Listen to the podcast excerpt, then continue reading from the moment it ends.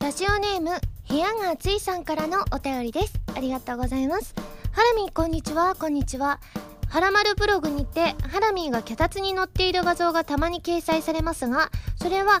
ラミーが最近巷で噂の脚立が好きな女子脚立系女子だからだそうですね。ハラミーは脚立のどんなところが好きですか？もしよろしければ教えてください。ということで。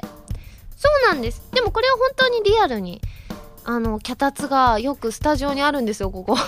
なのでたまに乗っているんですけれどもそうなんですよ。脚立が大好きだからいつも乗るんですけれどもどんなところが好きか？そうですね。背が高いところですかね。うん、それ以外はあえてもうないですよね。はい、ということで今週は原由美の脚立系女子ラジオ。改めましてこんばんは、原由美です。原由美のまるまるラジオ、略してはらまる。このラジオは毎回皆さんのお便りによってタイトルを変えるというちょっと変わった内容になっています。ということで、カナダから帰ってまいりました。ねえ、本当に。割と帰りたてほやほやでございますなのであのカナダ絡みのメール今回本当にたくさんいただいておりましてちょっとねたくさんご紹介したいと思います。こちらペンネーム夢虫さんです。ありがとうございます。原さんこんばんは。こんばんは。アニメノース3日間お疲れ様でした。質問に無茶ぶり含めて全部に答えてくれて自分や北米のファンも大満足でした。原さんの可愛さや優しさが参加者全員に伝わりました。特に最後の早口言葉原さんの一生懸命な姿はすごくかっこよかったです。でも最後失敗の時の照れ隠しはその前の雰囲気とは完全に逆でもう可愛いです可愛いですといただきました。2回も書いてくださってる。その後に早口言葉を出題した方に話を聞いた時完全に計画通りのドヤ顔をしていました。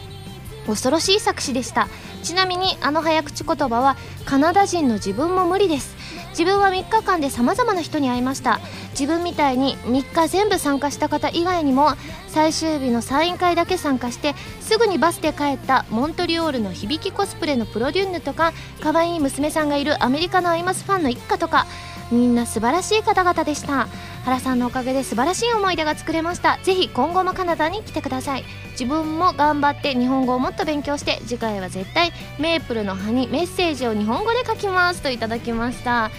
えでも本当にあのー、皆さんあのーカナダ人の方も結構アメリカ人の方もたくさんいらっしゃってあの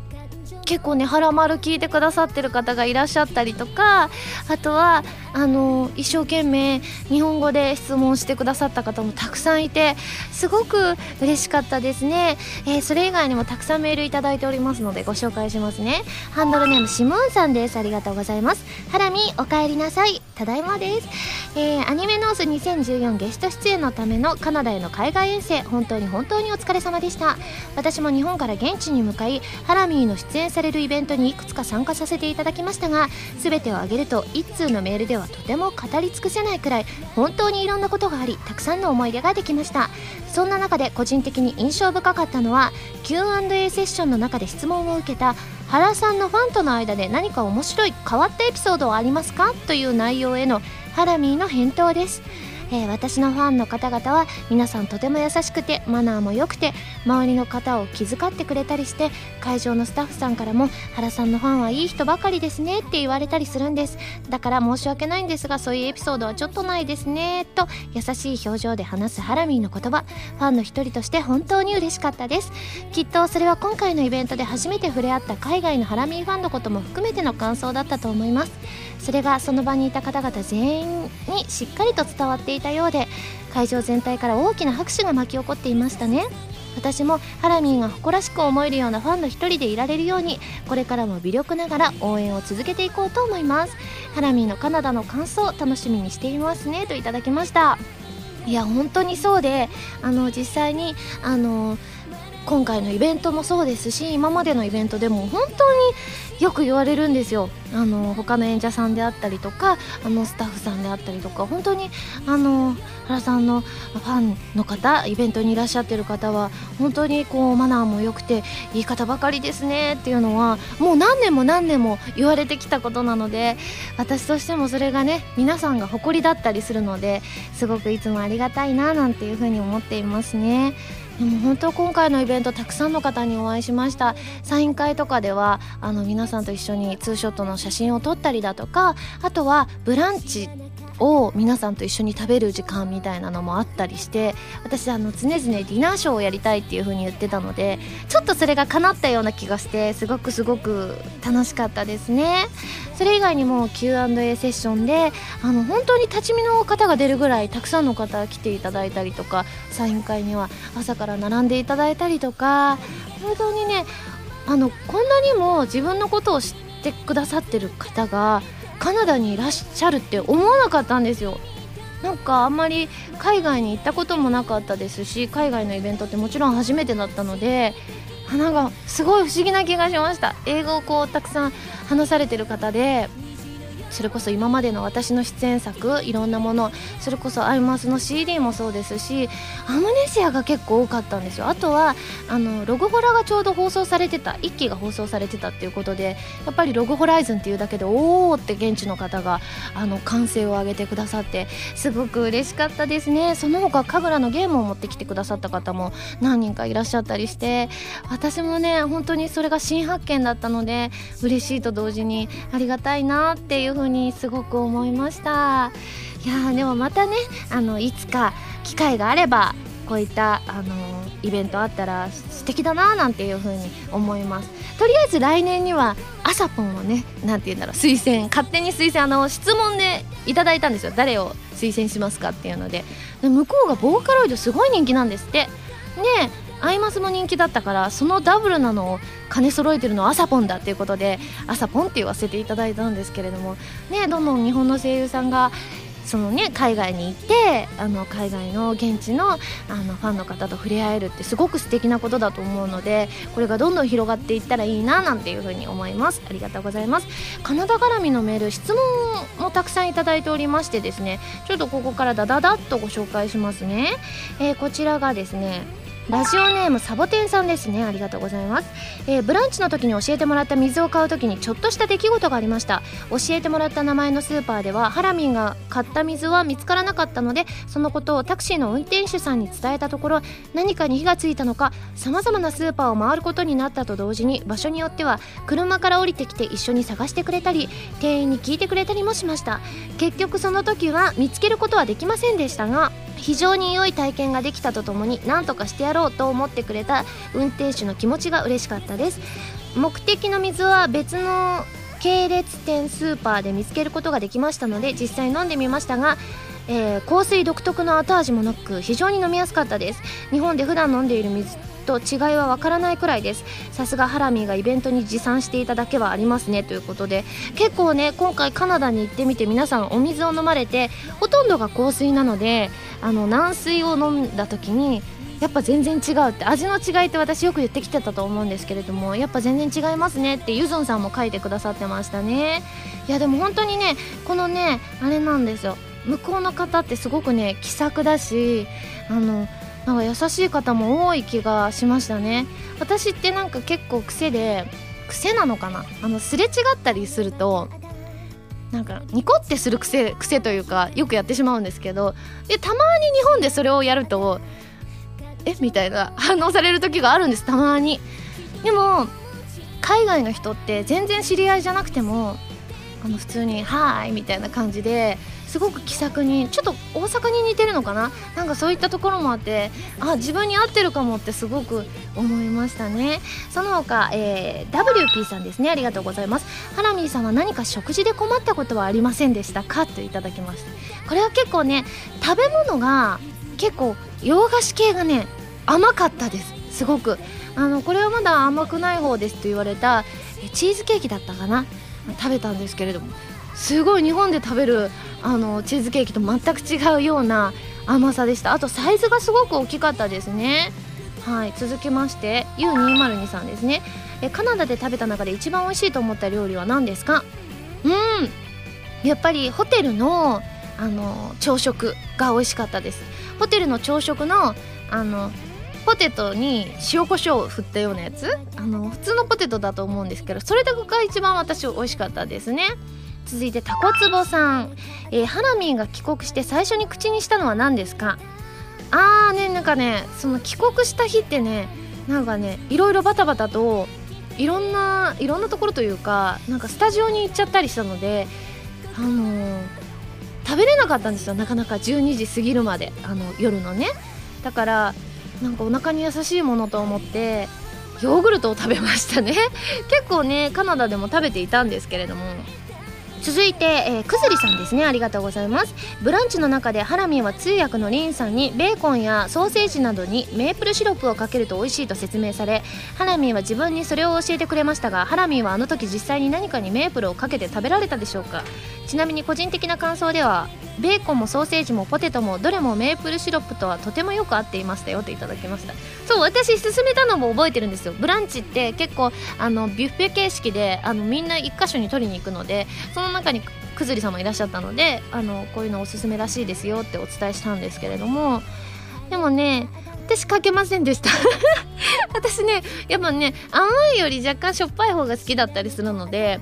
ベーコンはベーコンのままソーセージはソーセージのまま食べました。ただなんか日本でいうマクドのマックグリドルとかが好きな人って結構日本にいるじゃないですか。そういうの好きな人的にはそういう感じらしいので合ってると思いますね。続いて新作大好きさんですありがとうございます。海外を経験して実感する今まで気がつかなかった日本のいいところっていただきました。そうですね。日本のいいところはあのお店屋さんが結構ねカナダの方ってあの通訳のリンさんがおっしゃってたんですけれどもスローペースなんですって。結構その開会式とか閉会式が押すとかライブが押すっていうのって割と普通らしいんです。1時間とか1時間半押すことも全然あるらしくて全部がゆったりしてるらしいんですよ。なのでサイン会とかあって朝から並ぶっていう文化があんまないんですって言ってて。でもそれでも2日目3日目とかはそれでもカナダの方々が早くから並んでくださったから途中であのお気づきになられたと思うんですけれども基本的にはこうマイペースにスローペースなんですよっていう風にリンさんがおっしゃってて。ねあのその点結構買い物をすると時間がかかることが結構あるんですよ。なんかあの私紅茶屋さんに行ったんですけれども紅茶を買う時に前に2人ぐらいがいらっしゃったんですけれども通日本だと結構ねさっさっさっさってレジやったりすると思うんですけれどもなんかレジをやりながら店にいる他の人とかにこの試し飲み試飲をさせてくれたりとかしてこうやっていろんなもの配ったりとかしててなんだかんだレジが終わるまであの私の前2人だけだったんですけど20分ぐらいかかったんですよ。で別に私全然時間があったので大丈夫だったんですけれどもその点日本のあのコンビニとか特にちょっとでもなんか23人とか人が待ってたら応援を呼んだりするじゃないですか。だからあここまでチャキチャキしてるのは日本独特なんだなとか思いました。あとウォシュレットがねあるの日本ぐらいなんですって。私結構なんかお家もウォシュレットを使っているのであないってびっくりしました。これ日本のいいとこだななんていう風に思いますね。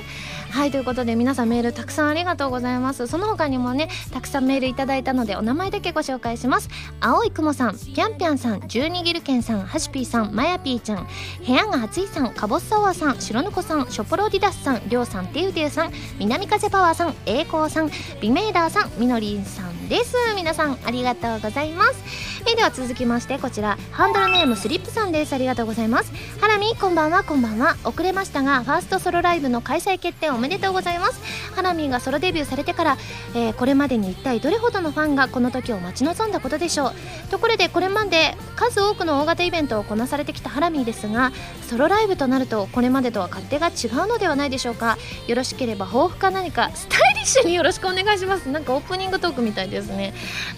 うんそうですね。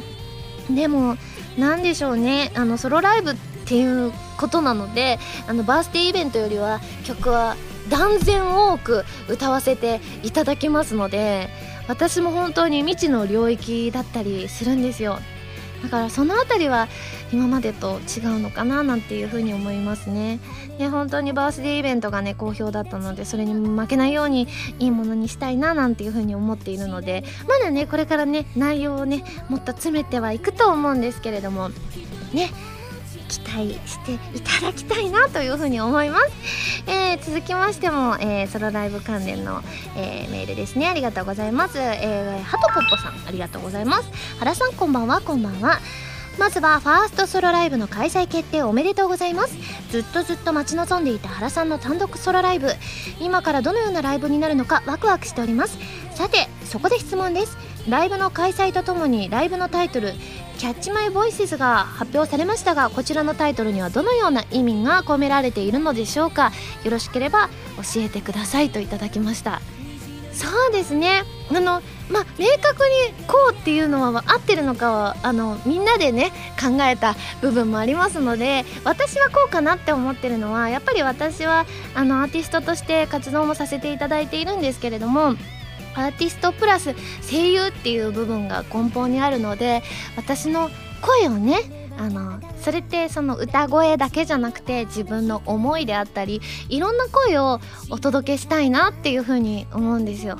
なのでそういったいろんな声をお届けできる内容にしたいななんていう風に思っております。なのでね本当にこれから、えー、内容を詰めてもしね何か速報なんかありましたらですねこちらハロマルでお伝えしていきたいななんていう風に思います。えっ、ー、とですねこの他にもたくさんね、あのー、メールいただいておりましてちなみにハトポッポさんはですねあのイラスト付きでいただきました。あとみーちょぺさんもイラスト付きで可愛く描いてくださいました。ありがとうございます。その他には、えー、ダーフクさん赤たぬきさんシンクレアさん渡良瀬さん走る本屋さんゆずんさん天球さんてゆてゆさんタコひろきさんひーさんたかさん部屋が暑いさん夏み P さんかぼっさわさんたけさんゆきてさん75さん南風パワーさんキュベ三昧さんデザイアさん赤いマグロと緑のわかめさんりょうさんみのりんさんキャベツじゅんさんです。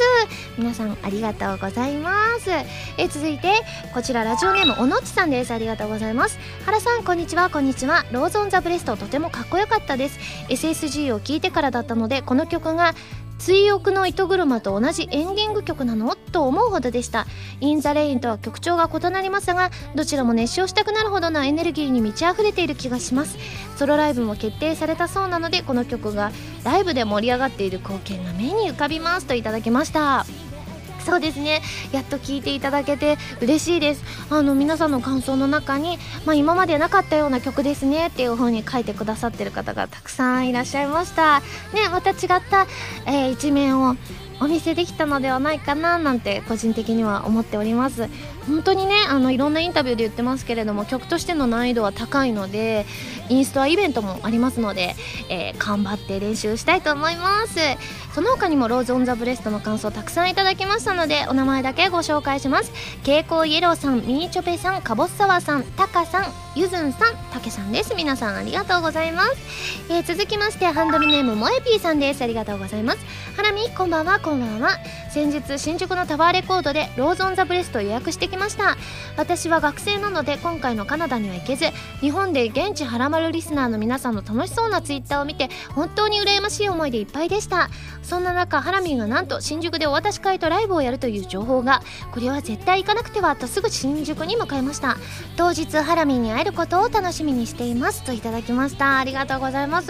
ね新宿のタワーレコードさんって結構有名なイベントスポットらしいんですよ。なのでそんなところでできて私も嬉しいななんていうふうに思います、えー、今現在ですねその参加券が手に入るかどうかはわからないんですけれどももしねあのー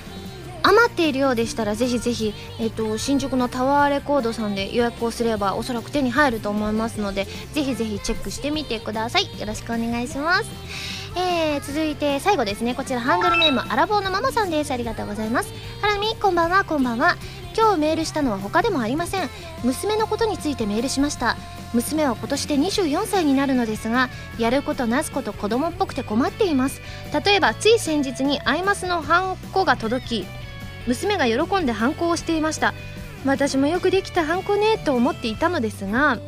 よくよく押している紙を見てみると今から使う封筒に押していたり私の手帳に押していたりとところ構わず押していました。また食べ物を食べたりするとよく口の周りを汚したり服を汚したりします。子供っぽい娘なんですがどうしたら大人っぽくなるでしょうか？ハラミーのお知恵を貸してください。以前丸太でハラミーに掃除をしなさいと怒っていただいた時から娘がちょこちょこと掃除をしています。その説はありがとうございましたということでね。続いても確かにあの深刻なってほどでもないんですがねお母さん的には困ったわって感じになっていると思うのでそうだなまあねマナービデオ私はあんまり自分から言いたくないんですけれども私がね出演させていただいたマナーのビデオがあるのでぜひそれをねあの見ていただけたらなっていうふうに思います。あの結構食べ物のマナーのことがですね実際私が演じて あの説明させていただいてるものがありますのでそれをまあ見ていただきつつそうですね。ハンコはどうしましょうね。あのハンコここに押しなさいっていう紙をママが用意してあげたらいいんじゃないですか？でその紙を渡してあげて他のとこ押しちゃいけませんよって言って紙を渡してあげたりとかうん。えねあとは服を汚したりする。じゃあ前掛けをずっとつけてあげたらいいんじゃないかな？あのね食べる間とかだけ。前掛けっていうか前掛けっていうとちょっと子供っぽいかもしれないからほらあるじゃないですか。立派なレストランに食べに行った時に白い布みたいなのをあの服にかけるやつ。ああいうのをとこつけてみるとか。ね。でそれをそれにつかないように食べれたりするとだいぶ綺麗になってきたんだなって思うからその時は取って気をつけつつ食べたらいいんじゃないかなっていう風に思います。ぜひぜひ試してください。皆さんメールありがとうございます。それでは最初のコーナーに行きますよ。でもその前に CM です。どうぞ。原由実のフォースシングル「 Rose on the breast」が2014年6月25日に発売されます。タイトルチューンの「ローズ・オン・ザ・ブレスト」は神様と運命覚醒のクロステーゼエンディング。カップリングの「イン・ザ・レイン」はコープスパーティーブラッドドライブオープニングになっています。DVD 付き版には「 Rose on the breast」ミュージックビデオも収録されています。皆さんぜひぜひ聴いてみてくださいね。こんばんは原由実です。私がパーソナリティを務めるウェブラジオ原由実のまるラジオはギターの弾き語りに挑戦したり各地の名産をご紹介したり皆さんのお便りを怒涛のごとく紹介していく私の好きが詰まった番組です。ファミツー .com で配信されている音源でのみ聞くことができる期間限定の視聴コーナー「はらまるリスニング」では私の新曲をどこよりも早くお届けしますのでぜひチェックしてみてくださいね。原由美のまるラジオ略してはらまるミツー .com で毎週土曜日午前1時から配信中です。弓手段。このコーナーは全国各地の名産などを私原由美が実際に食べて皆さんに広めていくコーナーです。今回も名産をいただいて最大で星3つまでで採点させていただきたいと思います。それでは今回の名産をご紹介します。今回はなんと私が買ってきました。カナダ土産でございます。カナダの名産日清フーズ USA さんのカップヌードルでございます。これ機内食でもよく出てきたんですよ。で見た目はあのー通の日本のカップヌードルに似ていますね。赤色をしてるあの日本の醤油味に似てる感じなんですけれども。まあ食べてみたら結構ね日本のものとは違ったんですよ。別の美味しさって感じだったんですけれども。では早速開けてですねお湯を注いでみたいと思います。はいということで今お湯を注いでいただきました。で見た目はですねちょっとなんか黄色っぽいんですよ日本のやつより。ねちょっとだけ野菜が入っていて麺の感じは日本と一緒ですね。私はもう本当にねこの2週間で4回目とかなのでちょっともう慣れ親しんだ味ですがいきます。いただきます。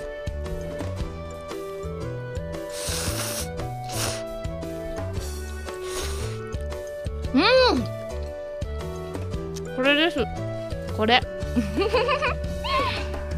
全然違った感じです。でもさすが日清さんといった感じですね。うん。やっぱりあの普通の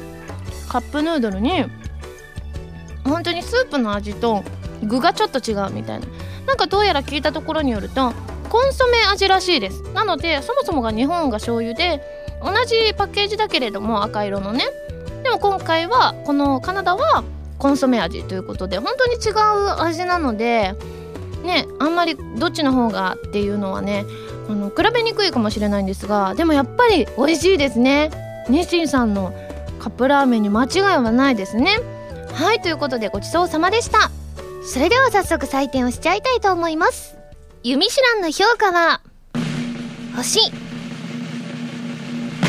2.9です。きっとねあの両方美味しいんですけど日本の方は星3つじゃ収まりきらないですね。本当に。これ星3つで収めるあの自信がないですもんはいなので皆さんぜひねあのいつかカナダに行かれた際にはぜひね本当に日本からこれを1個持ってって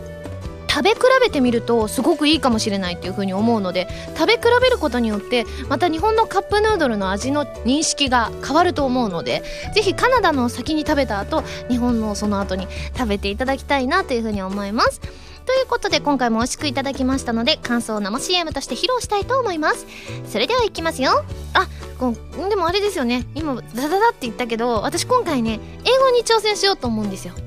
なのでちょっとね英語のよく教科書とかに出てきてちっちゃい子というか小学生か中学生ぐらいのあの男の子と女の子を出したいと思います。あのカナダ帰りなので前のねあの発音よりだいぶ良くなってると思いますのでちょっと聞いてみてください CM スタート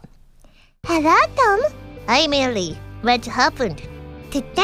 I will introduce the most favorite food in Canada Tell me It is cup noodle. It sounds good.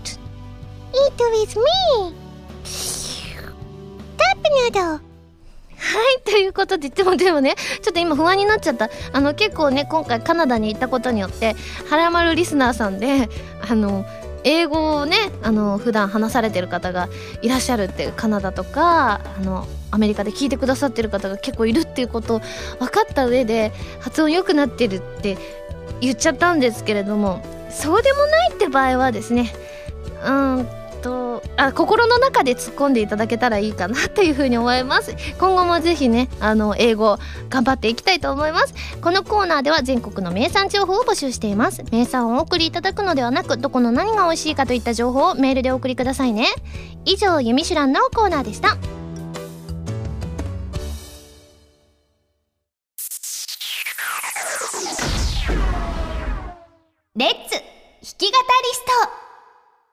このコーナーは私がギターのコードなどを覚えて立派な弾き語りができる人、その名も弾き語りストを目指すコーナーです。このコーナーではカズーさんこと山口和也さんの教則本、一番わかりやすい入門書、エレキギター入門と、ボスさんからお借りしたアンプ、E バンド JS10 を使って練習していきたいと思います。え今回メールをいただいておりまして、ハンドルネームタコさんです。ありがとうございます。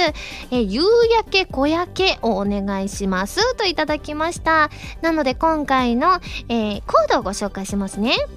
C、G、F、G、e マイナー、a マイナー、G、G7、C、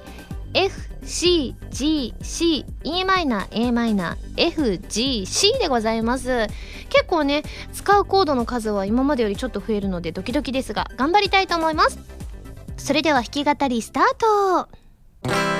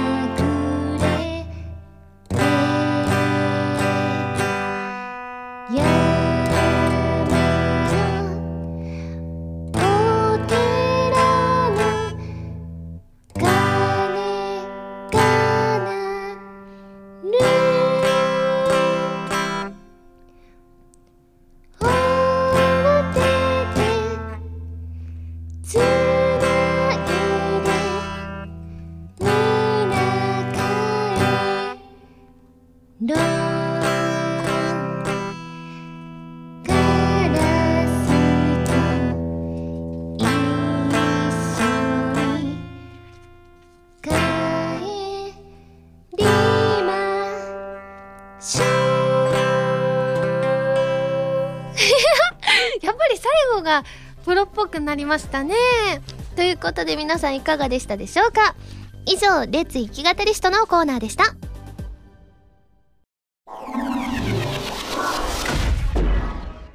まるおたこちらのコーナーは普通のお便りから特定のテーマまでいろいろなお便りを募集して読んでいくコーナーです。募集していたテーマはこちらの3つです。まずこれだけ覚えておけば海外旅行は大丈夫という英語。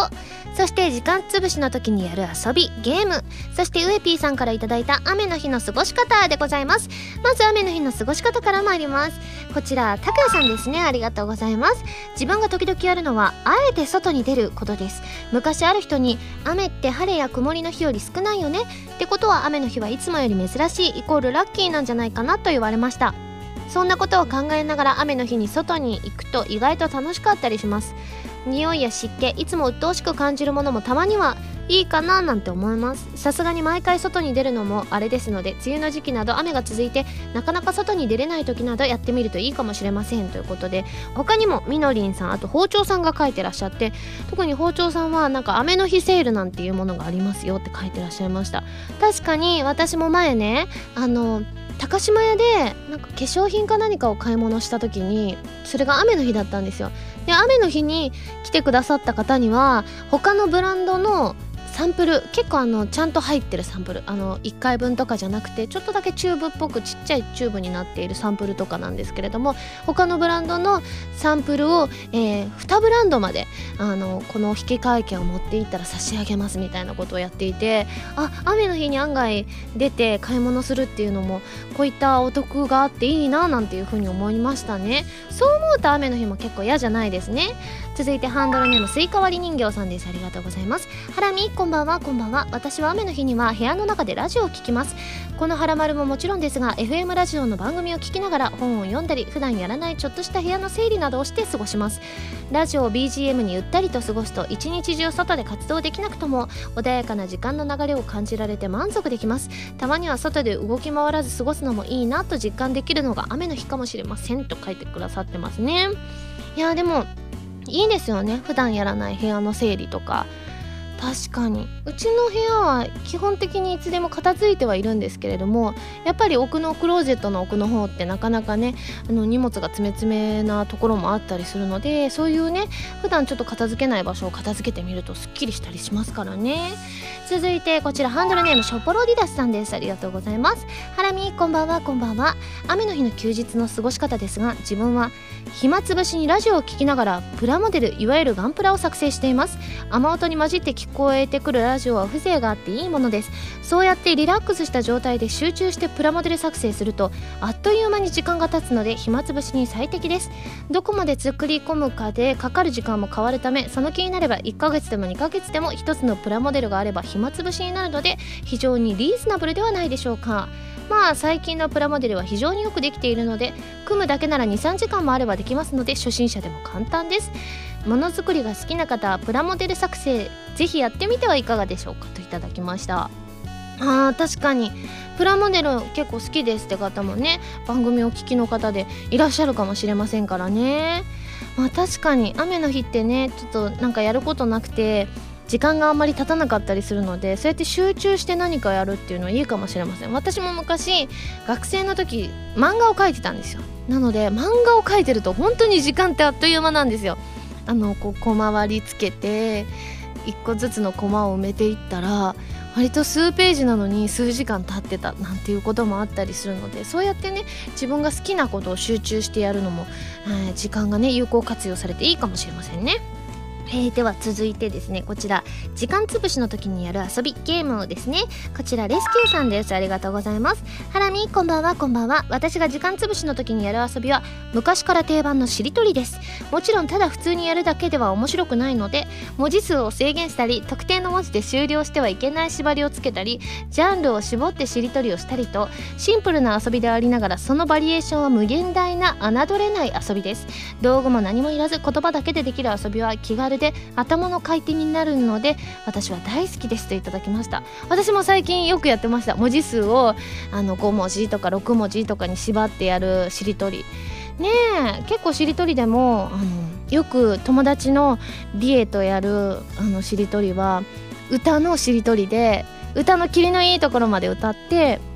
ここで今じゃあ今回「リ」で終わったから次「リ」から始まる歌をまあ A メロとか B メロとか霧のいいところから始めれば何でもいいみたいなので案外難しいんですよね。そういうのとか普通のしりとりでやると本当に超簡単なのでそうやっていろいろ制限をかけると一気に楽しくなるのでおすすめです、えー、続いてラジオネーム新海さんですね。ありがとうございます。ハラミこんばんはこんばんは。私がおすすめしたい遊びですが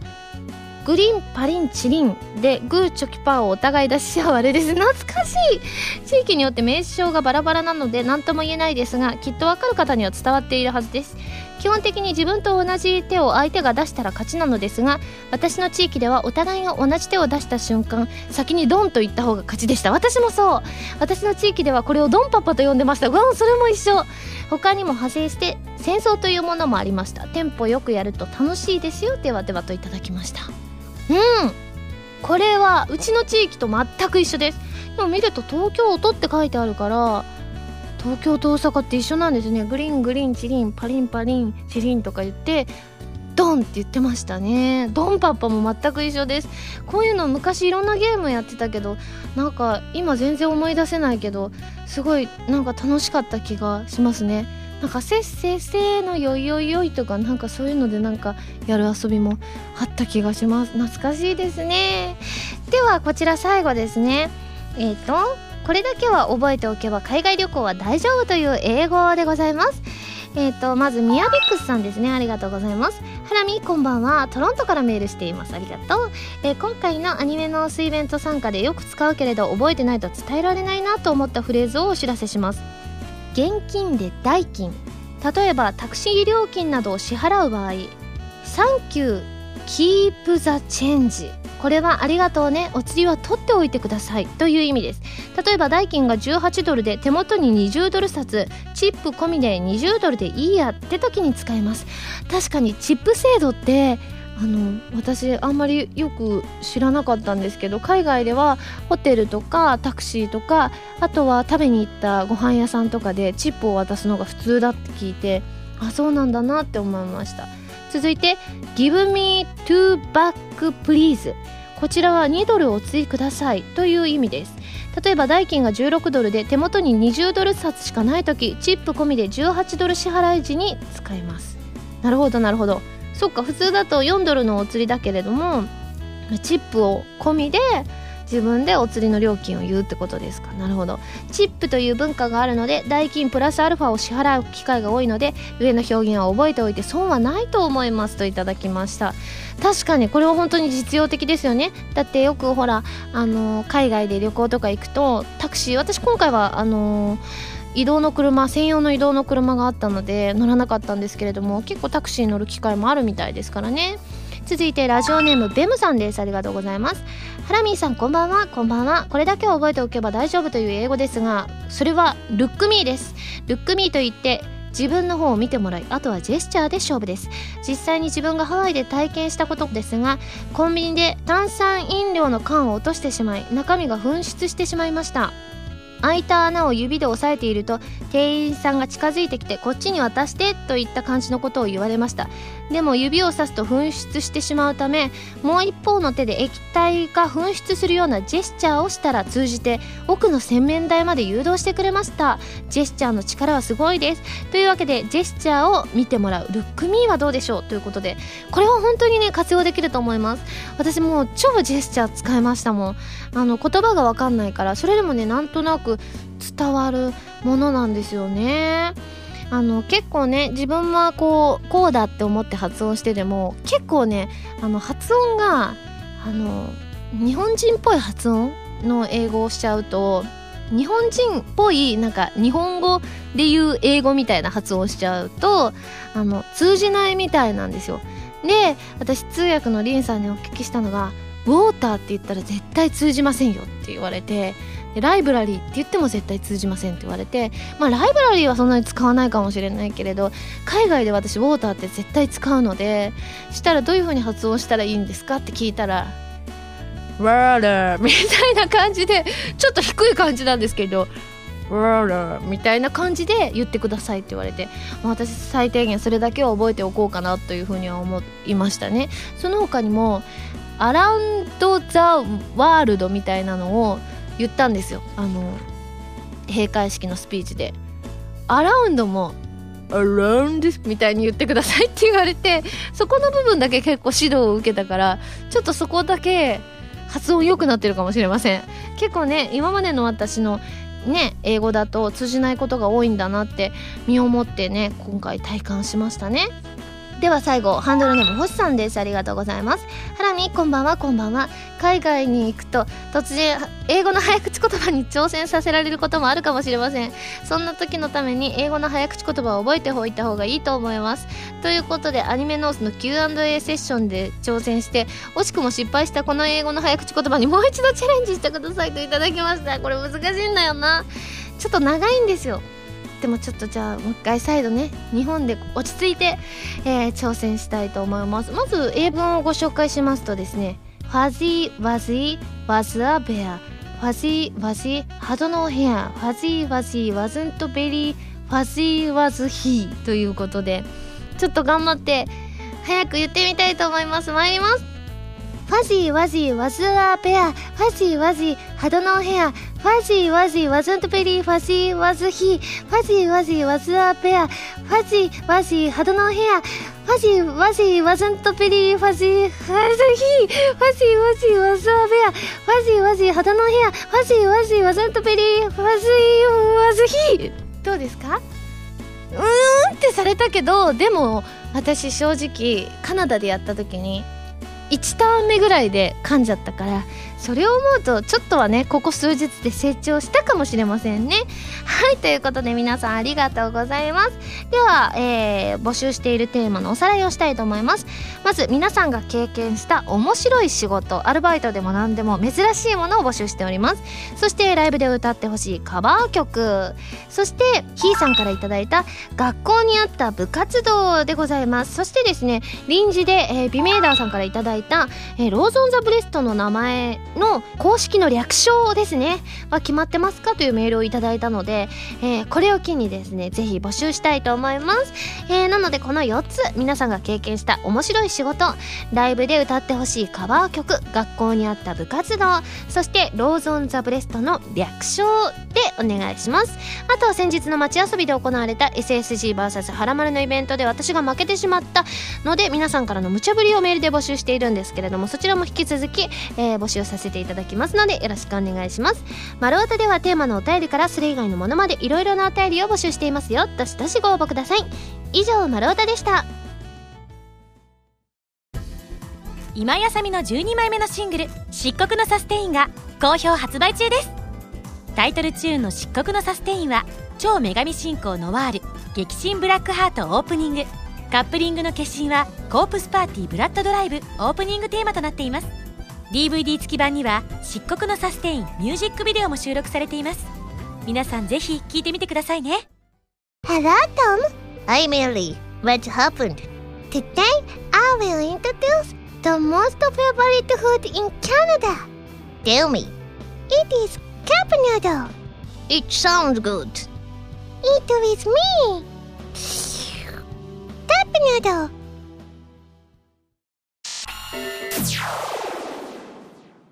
ピックアップ。ファミ通ニュー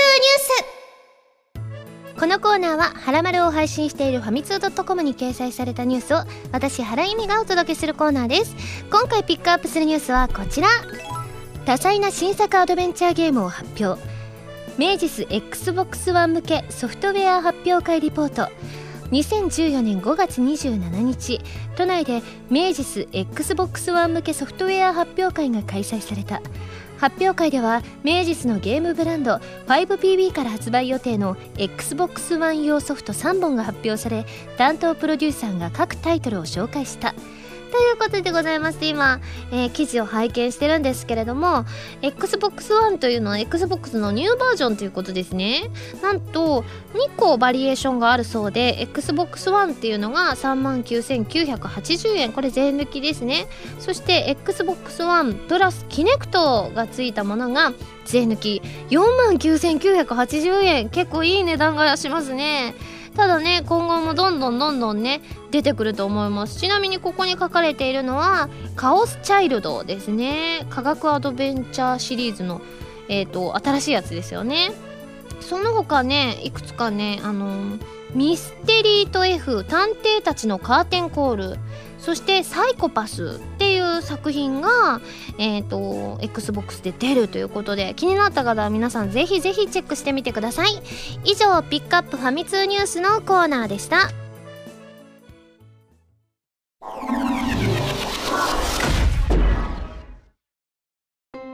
エンディングです。それではここでお知らせです。私のフォースシングル「 Rose on the breast」が2014年6月25日に発売されます。表題曲はプレイステーション3用ソフト「神様と運命覚醒」のクロステーゼのエンディング曲でカップリング曲の「イン・ザ・レイン」はプレイステーションビータ用ソフト「コープスパーティーブラッドドライブ」のオープニング曲です。DVD 付き版には「 Rose on the breast」のミュージックビデオも収録されていますよ。皆さんぜひご予約お願いします。ということでこの前ねメイキング映像この「ローズ・オン・ザ・ブレスト」の PV を撮ったメイキング映像の方の映像のチェックをしたんですけれどもなかなかレアなシーンが入ってましたよ。言っていいのか分かんないけど多分大丈夫だと思うから言うんですけど私がちょうどメイクを落としてる瞬間の映像とかも入っていて結構レア仕様となっておりますのでぜひぜひ皆さんご予約お願いします。そして Rose on the breast の発売記念イベントも開催しますよ。詳しくははらまるのブログか私の 5PB オフィシャルホームページをチェックしてくださいね。そして私のファーストライブの開催が決定しました。タイトルは原由実ファーストソロライブ Catch my voices 2014年7月27日日曜日に東京の渋谷 WWW で開催されます。チケットは一次先行販売が6月8日まで明日でございます。そして二次先行販売が6月21日から6月28日となっております。一般販売は7月5日からとなります。番組では皆さんからのメールを募集しています。普通歌はもちろん各コーナーのお便りもお待ちしています。メールを送るときは題名に各コーナータイトルを本文にハンドルネームとお名前を書いて送ってくださいね。メールの宛先ははらまるのホームページをご覧ください。ということで徐々に徐々にですね「はらまるリスニング」の方で「まあ、ローズ・オン・ザ・ブレスト」と「イン・ザ・レイン」をお聴きいただいてきっときっとそのうち、えー、オレンジ色の季節も聞いていただけると思いますので本当に素敵な仕上がりとなってますので早く聞いていただきたいなと思います、